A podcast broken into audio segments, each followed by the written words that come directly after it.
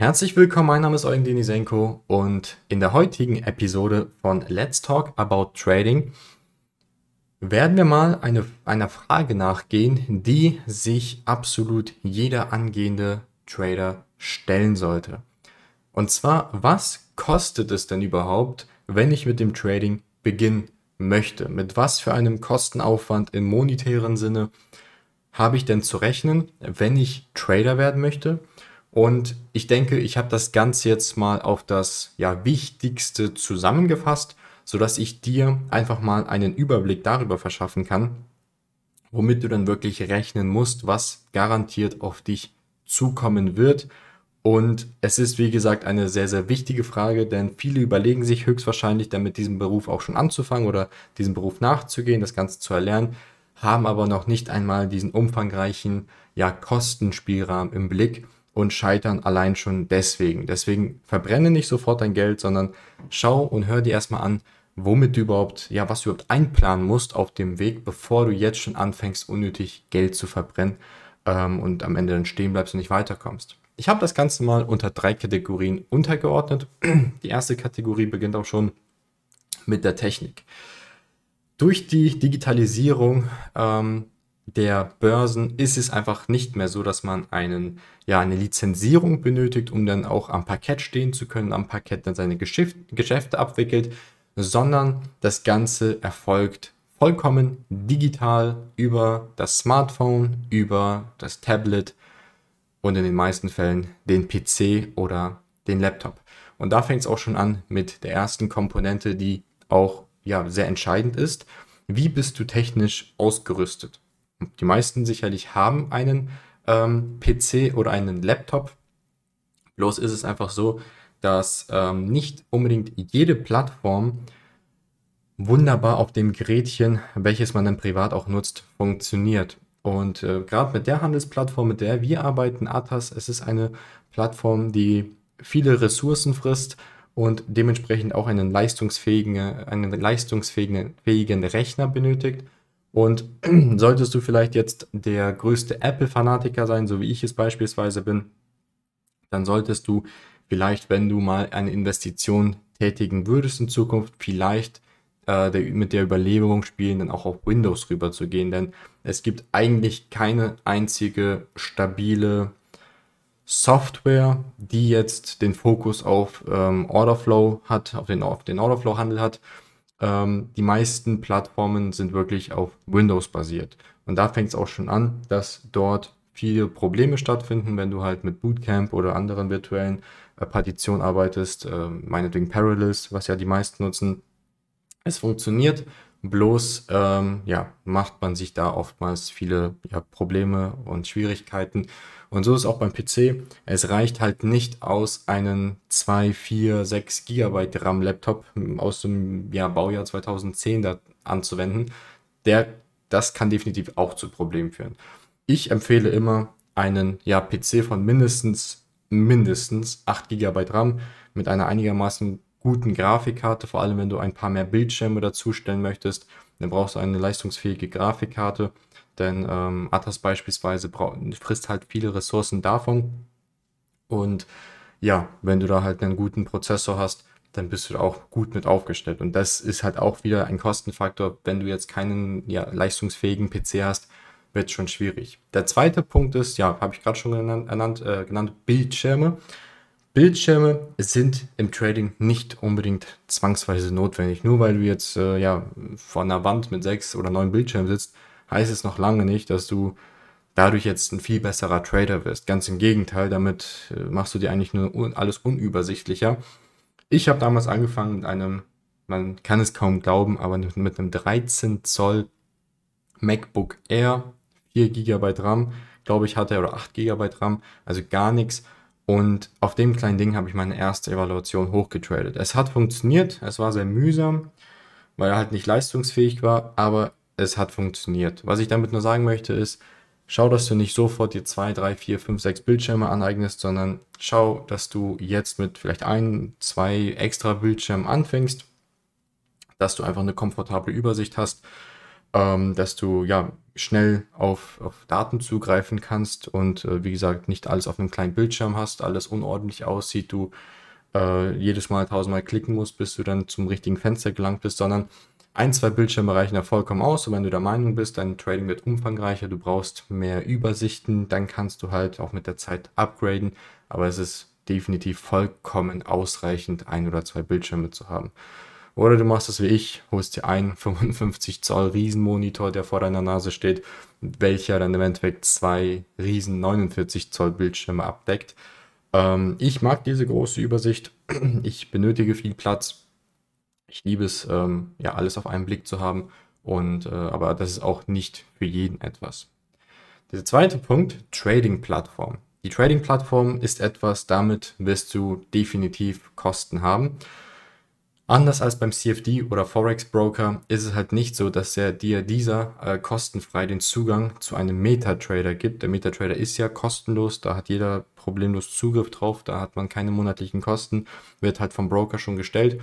Ähm, beim Future-Handel ist es nicht so. Beim Future-Handel ist es nicht so, dass du dich da bei einem äh, Future-Broker anmeldest und dieser stellt dir Atas oder Sierra Chart oder Quantower und wie die ganzen Plattformen heißen, sondern da bist du selber dafür verantwortlich, dir deine Plattform rauszusuchen, die dir am besten gefällt.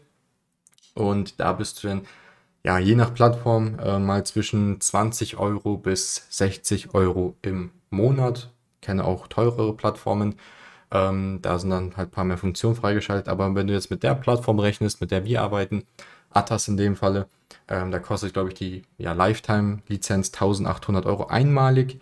Und natürlich hat nicht jeder das Geld für eine Software direkt am Anfang. Das ist eine Investition, die du später, ähm, die du später machen könntest, wenn du dann erfolgreich bist, die ersten Gelder mit Trading verdient hast, dass du diesen monatlichen Faktor dann ja im Endeffekt beseitigst, indem du einfach eine lebenslange Lizenz holst. Aber am Anfang kannst du so mal mit 60, 70 Euro rechnen. Ich schätze mal mit Steuern 70, 80 Euro. Und dann bist du auch mit der Atas-Plattform ausgestattet.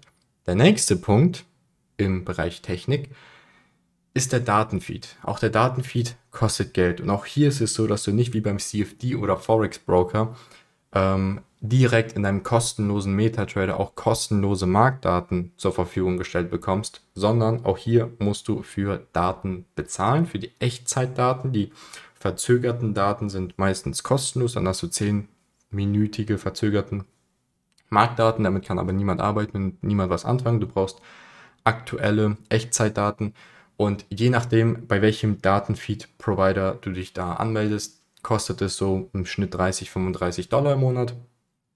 Ich ähm, bin ein großer Freund von CQG. Davor habe ich auch lange Zeit mit Rhythmik gehandelt, aber bei CQG ist es einfach so, dass du halt die Möglichkeit hast, mit deinem Zugang, wenn deine Plattform zum Beispiel crasht, direkt im Webbrowser in die CQG Desktop App dich einzuloggen. Du kannst dich direkt per App auf deinem iPhone in die App einloggen und jegliche Trades schließen, managen, Trades eröffnen über diese App. Und das ist schon sehr, sehr, sehr gut ausgereift, das System. Der Nachteil bei CQG ist, dass du keine so große Markttiefe hast, wie es beispielsweise bei Rhythmic. Bei CQG, ich glaube im Nasdaq sieht man lediglich 10 Preise überhalb und unterhalb des aktuellen Marktpreises, während du bei Rhythmic 20, 40 Preise nach unten und nach oben siehst. Ähm, warum, kann ich nicht genau sagen, warum das bei CQG so ist.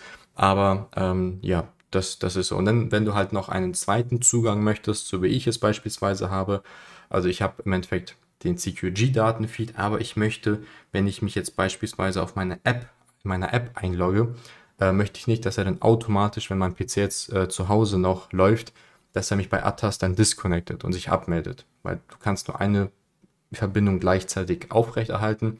Und wenn du einen zweiten Zugang hast, dann hast du halt die Möglichkeit, dich mit einem zweiten User auf dem einen Trading-Konto einzuloggen und hast halt die Möglichkeit, zwei aktive Verbindungen aufzustellen. Und das kostet dich im Endeffekt nochmal den doppelten Datenfeed und nochmal 10 oder ich glaube 20 Dollar im Monat extra. Also ich bezahle alles in allem wahrscheinlich so 90 Dollar für den CQG-Datenfeed, weil ich halt einen zweiten User möchte. Aber das brauchst du nicht. Du kannst mit einem User anfangen und das sind dann, wie gesagt, für das CME-Bundle, wo du alle CME-Märkte hast, Nasdaq, S&P, sprich die gängigsten Märkte, Gold, äh, Öl, Gas, äh, Kupfer, alles, was du im Endeffekt in der Regel tradest, das hast du in diesem CME-Bundle, was sich dann ja, 35 Dollar kostet. Wenn du sowieso sagst, hey, äh, Gold, Edelmetalle bzw. Rohstoffe handle ich nicht, äh, brauche ich nicht, handle nur Aktienindizes, dann kannst du auch auf das CME-Bundle im Endeffekt verzichten und dir nur das ähm, Indice-Paket holen, was dich dann wahrscheinlich, ich glaube, 12 Dollar oder so kostet, 10 oder 12 Dollar. Also da halbierst oder drittelst du sogar fast nochmal die Kosten. So viel zum Datenfeed. Und dann gibt es halt nochmal ein Upgrade ähm, wenn du jetzt beispielsweise neben der ATAS-Software auch nochmal Bookmap nutzen möchtest. Bookmap ist eine extra Plattform, äh, die dir im Endeffekt eine Heatmap visualisiert. Dann kannst du auch nochmal ähm, ja, da für einen sehr, sehr guten Datenfeed knapp 80 Euro blechen im Monat. Und zwar der DX-Feed. Der zeigt dir im Endeffekt auf so gut wie allen Levels nochmal die Liquidität an, äh, sprich die Markttiefe an und hast halt die komplette Liquiditätsübersicht am kompletten Markt in dieser Heatmap angezeigt und halt nicht nur die Preise von 10, 20 Preisen über und unterhalb des aktuellen Kurses. Und dieser Datenfeed kostet dann auch nochmal 80 Dollar im Monat, ist aber nichts, was ein Anfänger braucht. Du brauchst kein Bookmap am Anfang, du brauchst kein DX-Feed am Anfang. Das Einzige, was du brauchst, ist eine Trading-Plattform wie Atas und ein Datenfeed, der dir Echtzeitdaten wiedergibt, wie CQG oder Rhythmic. Dann geht es auch schon in die zweite Kategorie, Trading-Kapital. Bevor du tradest, sollst du dir natürlich auch die Frage stellen, habe ich denn die Möglichkeiten oder möchte ich überhaupt jetzt mit dem Eigenkapitalhandel anfangen oder möchte ich vielleicht ja die Möglichkeit nutzen, mit Fremdkapital äh, anzufangen? Und da ist es halt so, es gibt ja viele Prop-Unternehmen, die dir es ermöglichen, mit Fremdkapital zu handeln. Sprich, du hast keinerlei Eigenkapitalrisiko, du kannst kein Geld verlieren, du kannst keine Schulden aufbauen, du kannst nicht unter Null fallen. Es, das System ist halt ein folgendes, du meldest dich halt bei einem solchen Prop-Trading-Unternehmen an, wie ähm, wir empfehlen Next Prop Trader, weil das die mit Abstand besten Konditionen am gesamten Markt sind, oder One-Up-Trader, womit ich damals angefangen habe. Und da ist es halt so, du meldest dich bei diesem ähm, ja, Prop-Unternehmen an, musst unter bestimmten Regeln und Voraussetzungen ein Ziel erreichen, ein Profitziel erreichen, in mindestens in der Regel 15 Tagen. Und wenn du dich halt qualifiziert hast, bekommst du dann ein weiteres Konto zur Verfügung gestellt, ein neues frisches Konto zur Verfügung gestellt mit der Kontogröße von in der Regel 25.000 bis 250.000. Also du kannst selber aussuchen, äh, möchte ich 50.000 haben, 100.000, 150.000. Auf dieses Konto lässt du dich halt qualifizieren. Und wenn du diese Qualifikation durch hast, dann kriegst du halt dieses Konto zur Verfügung gestellt und jegliche Trades, die du dann machst, ähm, die könnten dir dann im Endeffekt äh, ja, echtes Geld bescheren. Also wenn du jetzt zum Beispiel ein frisches 100.000 Dollar Konto hast und äh, sagen wir 5.000 Dollar verdient hast, äh, über dem Threshold bist und dann dementsprechend äh, auszahlen möchtest, dann kannst du dir deinen Profit überhalb dieser, dieses Mindestpuffers äh, welches auf dem Konto dann ja, notwendig ist, was da mindestens liegen muss, kannst du den auszahlen. Also beispielsweise hast du ein äh, 50.000 Dollar Konto, der Threshold hier ist bei, sagen wir, 3.000 Dollar zum Beispiel, dann kannst du dir alles über, der, über diesen 3.000 Dollar, die mindestens drauf liegen, immer auszahlen. Also 53.000 müsste der Kontostand immer sein. Und wenn das Konto jetzt, sagen wir, auf 60.000 aufgebaut wurde von dir, dann kannst du dir halt 7.000 auszahlen. Und diese 7000, die du auszahlen lässt, wenn du jetzt bei Next Prop Trader bist, ähm, dann bekommt Next Prop Trader 5% von diesem Gewinn und du kriegst 95% vom Gewinn. Damals, als ich ähm, noch Fremdkapital gehandelt habe, waren es ein 80er-20er Split. Also ich habe 80% bekommen, 20% der Fremdkapitalanbieter und bei Next zum Beispiel hast du halt 95,5 und ich glaube bei OneUp mittlerweile auch 90,10 oder so. Aber ähm, das ist halt so. Also du hast dann wirklich den Großteil deines Gewinnes und hast zu keinem Zeitpunkt Eigenkapital riskieren müssen. Ähm, das Einzige, oder wo wir jetzt im Endeffekt zu den Kosten kommen, das Einzige, was sich da halt kostet, ist an dieser Prüfung teilzunehmen. Also um überhaupt in den Genuss vom Handel des, mit dem Fremdkapital zu kommen, musst du halt eine Prüfung absolvieren. Und diese Prüfung, diese Evaluation, diese Qualifikation kostet dich dann im Endeffekt auch nochmal ähm, Geld, bis du es dann geschafft hast. Und ähm, diese Prüfung kannst du zum Beispiel jedes Mal wiederholen. Du kannst auch mehrere Konten handeln, wenn du möchtest.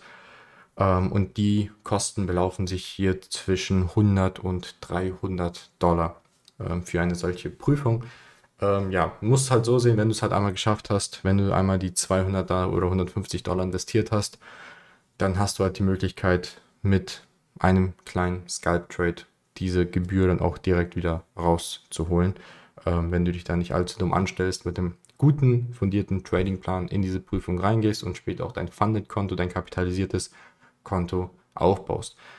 Wichtig ist halt natürlich auch zu verstehen, dass ähm, Fremdkapital es halt nicht so ist, dass du am Ende ein Echtgeldkonto handelst, sondern dass es halt ein Demokonto ist. Du gibst halt Signale diesem Prop-Unternehmen und es obliegt dem Prop-Unternehmen, deine Signale zu kopieren oder nicht.